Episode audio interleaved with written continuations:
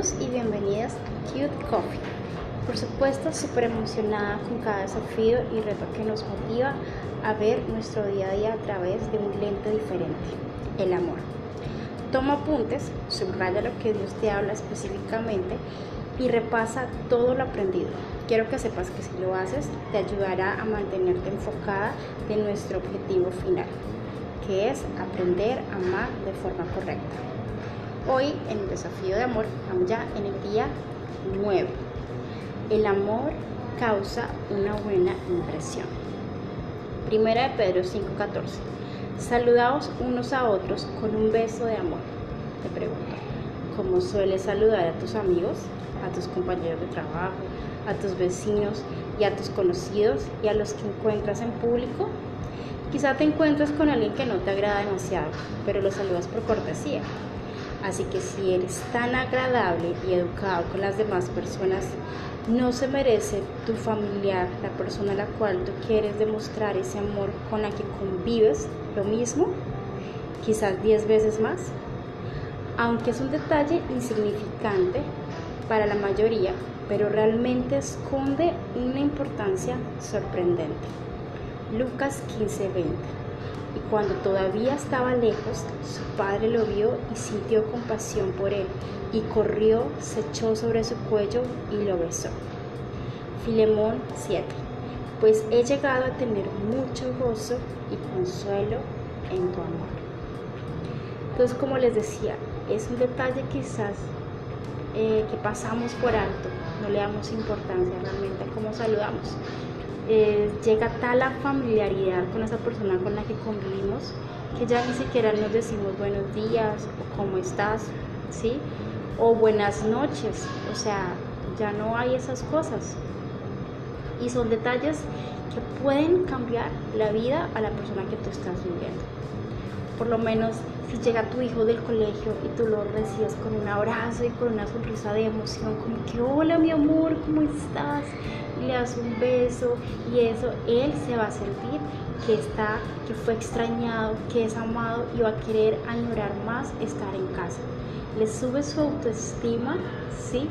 Y siempre va a tener ese lindo recuerdo de su niñez que lo abrazaba emocionado. Eh, emocionado. Yo me acuerdo que hace poquito hablando con mi mamá, ella me comentó que una de las cosas que más mi papá se acordaba sobre nosotros, sus hijos, que tenía como un recuerdo muy bonito, era que cada vez que llegaba nosotros ya eh, conocíamos el sonido del, del pito del carro. Entonces apenas él llegaba y nosotros ya sabemos que era él, salíamos corriendo y estábamos papi, papi, todos emocionados.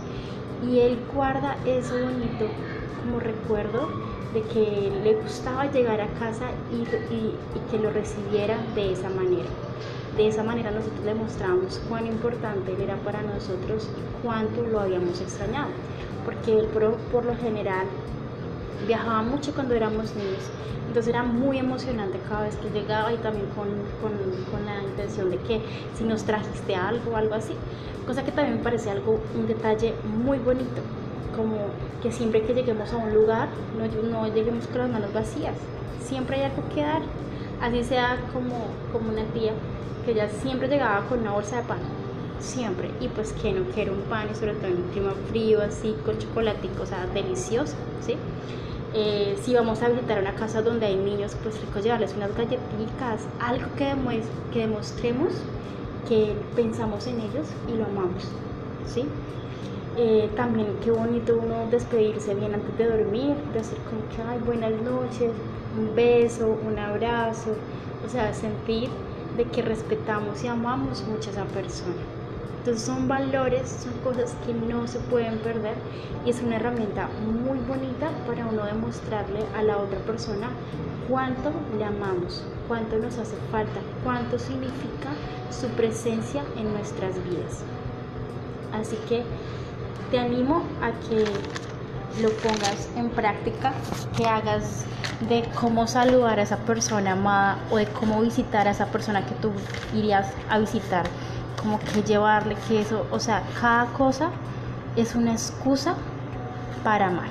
Así que te dejo con eh, el desafío de hoy. Piensa una manera específica en la que te gustaría saludar hoy a esa persona en especial. Hazlo con una sonrisa y con entusiasmo. Luego decide cambiar tu forma de saludar para reflejar tu amor por él o ella. Pregunta o pregúntate después, ¿cuándo y en dónde elegiste llevar a cabo tu saludo especial? ¿Cómo cambiarías tú de ahora en adelante tu forma de saludar? Entonces les recuerdo el último versículo que me parece espectacular, 1 Pedro 5:14. Saludaos unos a otros con un beso de amor.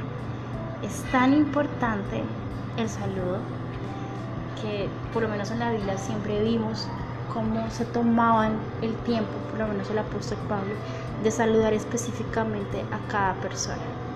Es importante porque cuando veamos en eso, y sobre todo en esa época recién una carta como que ven qué dice y que te haya nombrado, o sea, es algo muy especial. Entonces, eso nos sube la autoestima porque sabemos que somos especial para alguien. Entonces, qué rico nosotros hacer sentir especial también a esa persona que amamos. Entonces, los bendigo y los animo a que lo hagan y verán que eso no solamente cambiará tu vida, sino la vida de las personas que te rodean. Bendiciones.